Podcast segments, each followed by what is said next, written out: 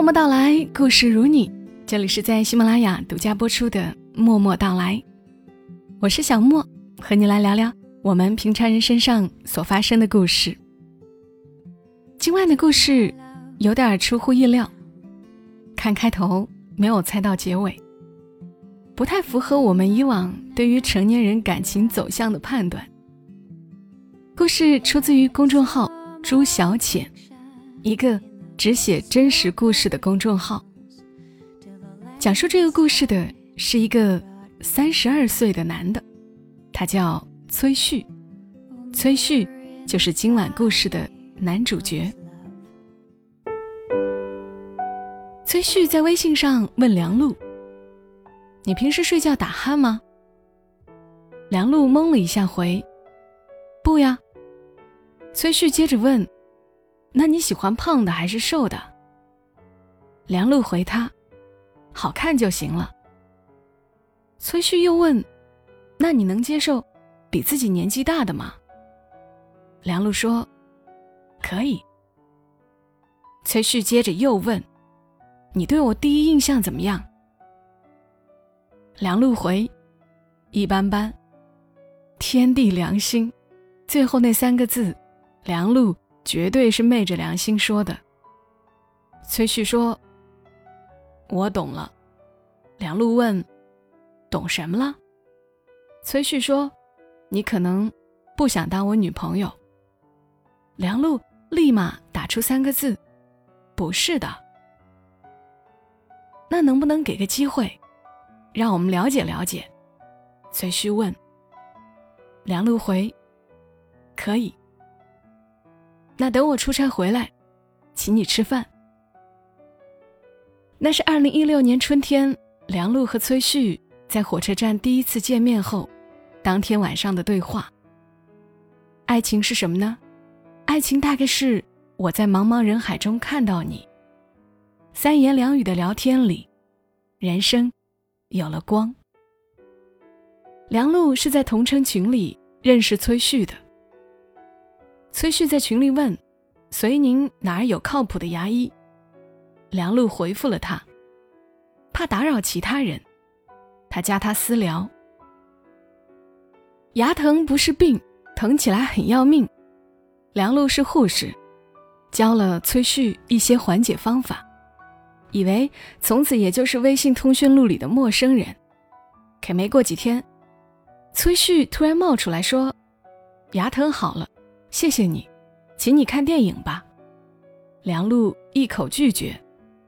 对于不熟的陌生人，他心有芥蒂，而崔旭也就没了声音。当月，梁璐去西安旅行，他在朋友圈问西安有什么好吃的东西时，崔旭回复了他。崔旭在飞科做销售，经常全国各地出差，也算是吃尽人间美食。都是惜字如金的人，并没有多聊，却没想到很快见了面。梁璐从西安回来时，定位发了个朋友圈，终于回到遂宁。崔旭给他留言：“你回头。”梁璐懵了，他回头，然后看到一个穿休闲装、背双肩包、拖着行李箱的男人，对他微笑挥手，而梁璐的心里。只有一个想法，真他妈的帅！崔旭说：“我叫崔旭，微信上问你牙医的。”梁璐说：“哦。”梁璐有崔旭的微信，但崔旭的朋友圈空荡荡，没想到是个眉清目秀的帅哥。那时是五月，梁璐的手心里不知怎么全是汗，他向来大大咧咧。和男生全都处成哥们儿，眼前这个叫崔旭的男人，却突如其来的让他紧张的要命。崔旭说：“看过你朋友圈里的照片，不敢确定是你，没想到真的是你。”梁璐不知道说什么好，只好说：“你好瘦啊，有点尬聊。”但梁璐心里却像是微风穿过湖畔，飞燕穿过杨柳。身边是来来往往的人群，时光仿佛在那一刻静止。明明只聊了不到五分钟，却像是有了一生的牵绊，有些不可思议，却也不敢多想。像他这种男人，应该不缺女人，也应该不会喜欢他这种类型的女生吧。正这样想着时，崔旭的上车时间到了。崔旭说：“等我回来，请你吃饭。”梁璐说：“好啊。”他以为崔旭就是客气话，却没想到他当晚在微信上问了一堆问题，最后仍然是以那句“等我回来，请你吃饭”做了收尾。问完，也就没了声音。再联系，已经是五天后，崔旭出差回来，还真约梁璐见面。崔旭来接梁璐，他打开车门时。发现崔旭和上次有点不一样，于是笑着问他：“怎么留胡子了？”崔旭说：“有人说我看着不成熟，所以留点胡子，装成熟呗。”梁璐说：“看起来不错，有点大叔的味道。”崔旭问：“那你喜欢大叔吗？”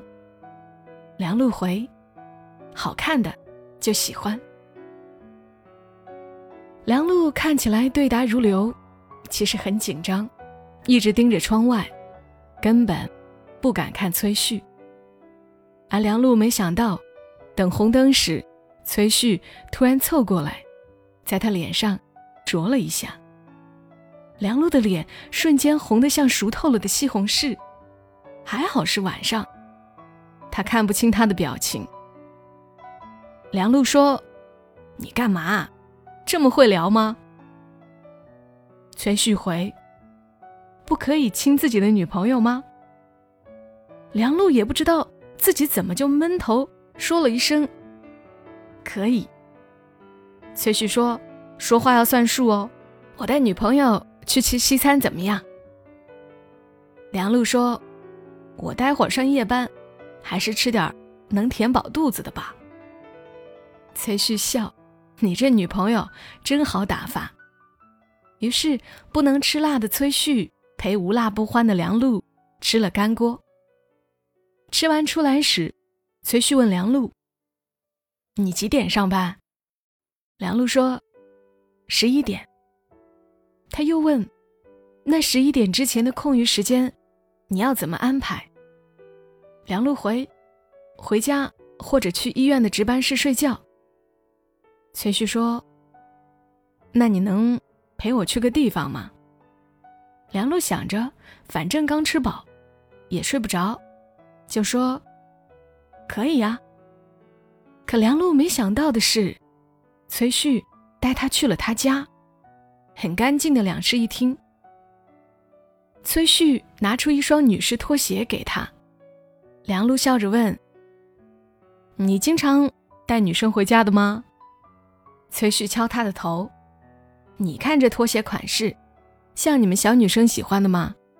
这是我妈的。”进屋后，崔旭说：“我要处理下工作的事儿，你先看会电视。”梁璐说：“好的。”于是他工作，梁璐看电视。大概八点多的时候，梁璐迷迷糊糊开始打瞌睡。崔旭问他。要不，你到床上睡会儿。梁璐瞬间就不困了，他连忙把头摇得像拨浪鼓。崔旭说：“你要是不困的话，我们找点事做吧。”梁璐疑惑地看着他。崔旭拉着他进了卧室，然后，崔旭的吻就落了下来。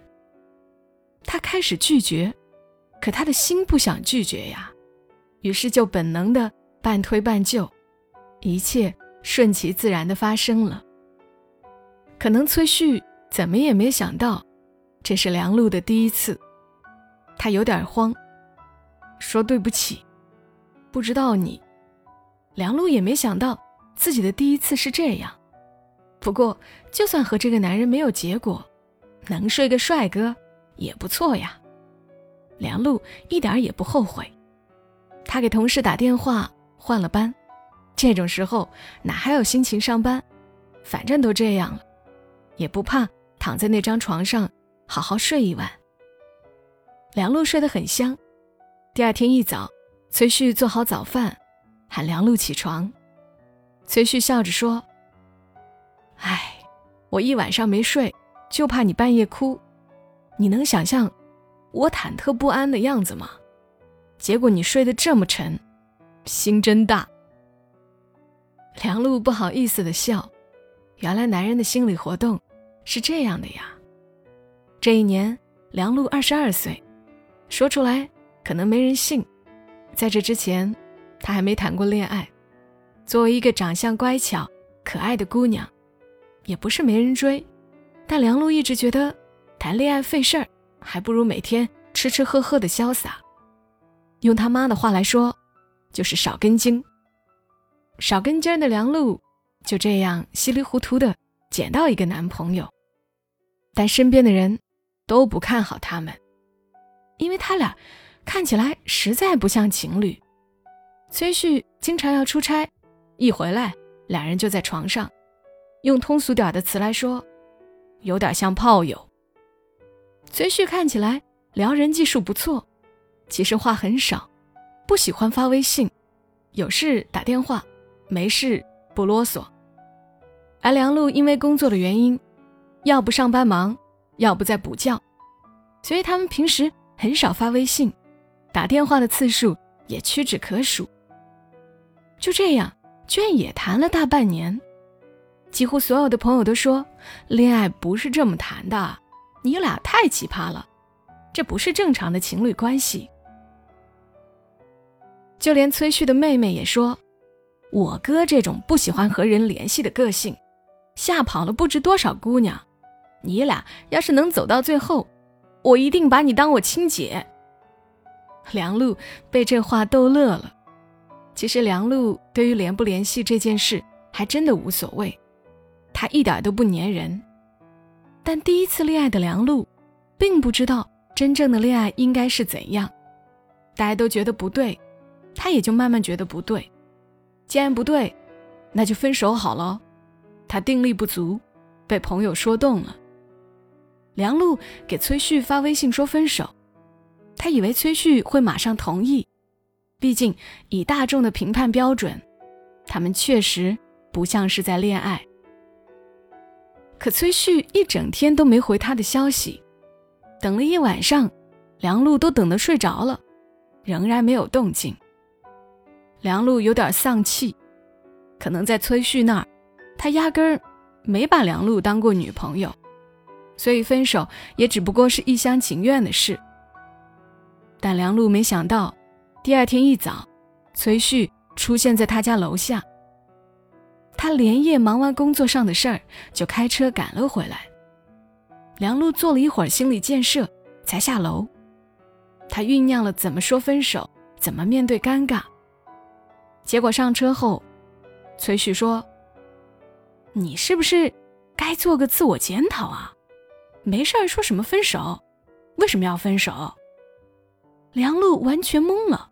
跟想象中的完全不一样，他还想着这种时候不应该是男生检讨吗？怎么到他这里就变了？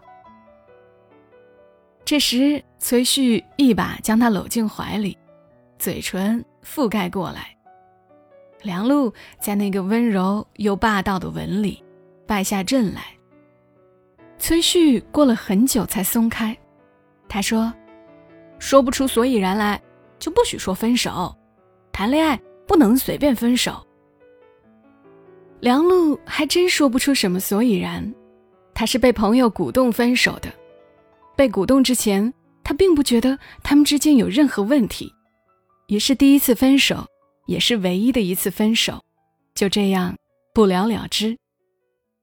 崔旭的朋友知道后，说这个人谈恋爱发个春不容易。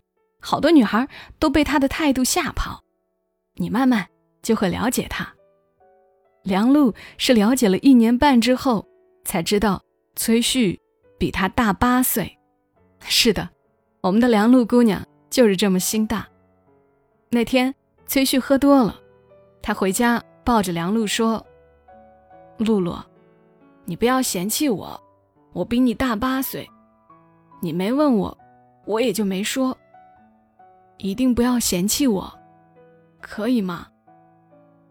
梁璐蒙圈了一会，谁说谈恋爱就要问年龄啊？而崔旭看起来也就二十四五岁，所以他也就没问过。他盯着他说：“原来你真的是大叔啊！”崔旭不好意思的挠头。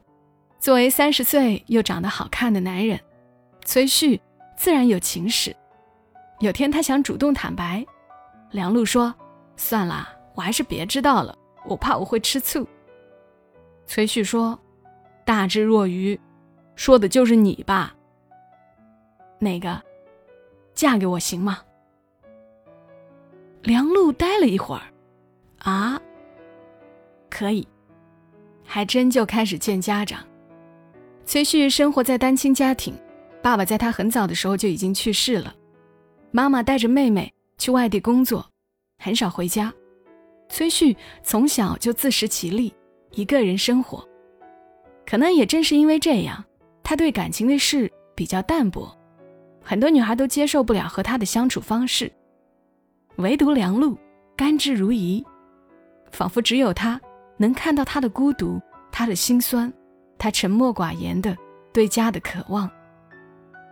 双方父母见面那天，虽然谈不上相谈甚欢，但也没有为难。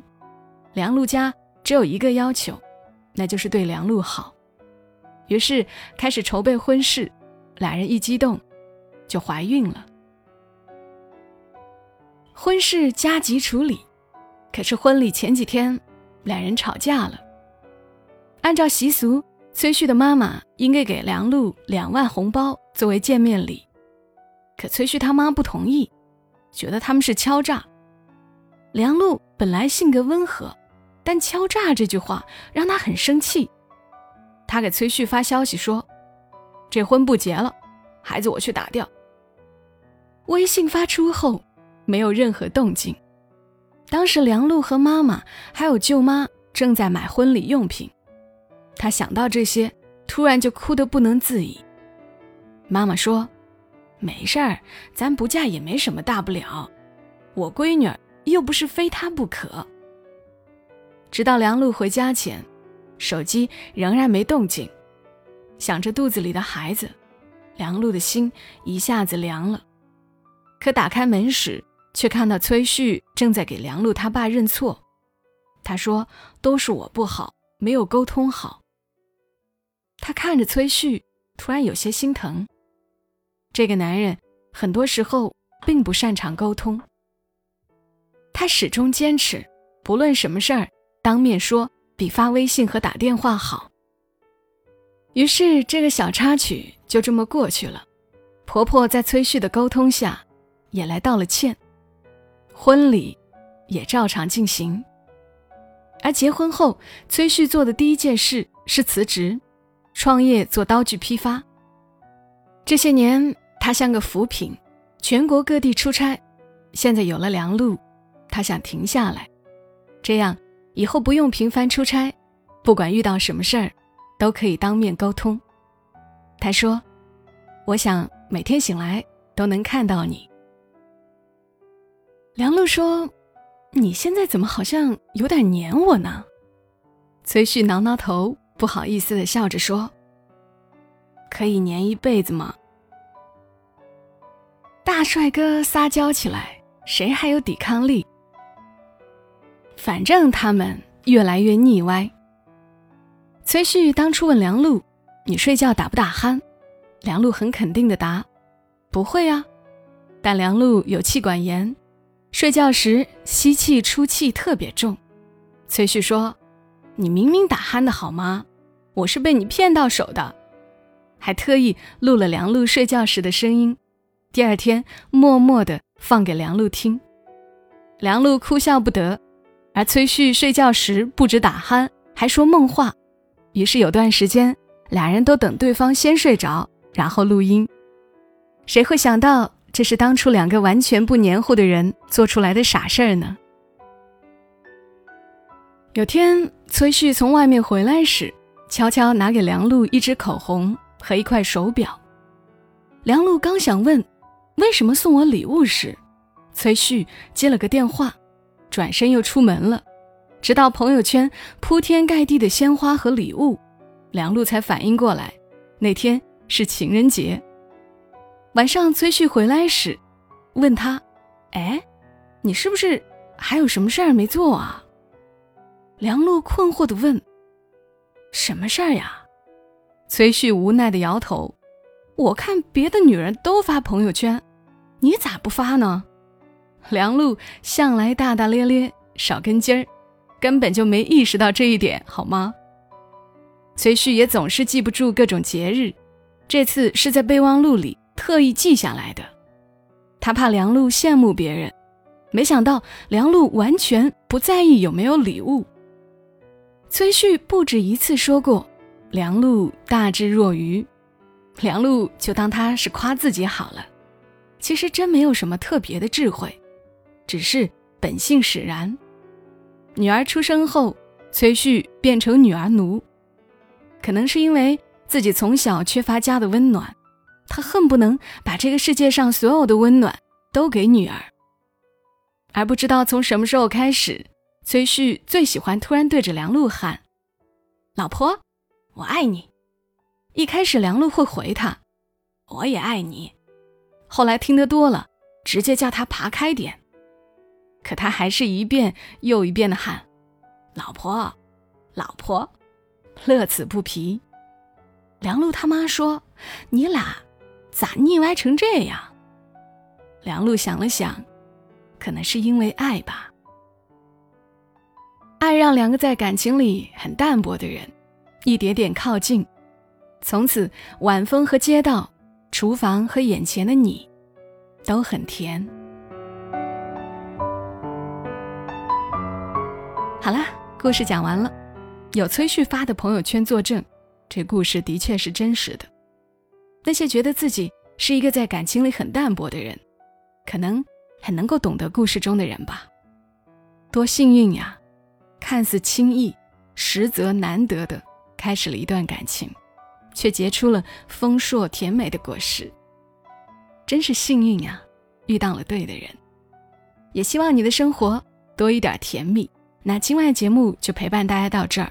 为了让我们彼此不走丢，为了无论时隔多久，大家依旧能够收听到我的节目，建议你们一定要关注我的公众号“默默到来”和我的微博“小莫幺二七幺二七”。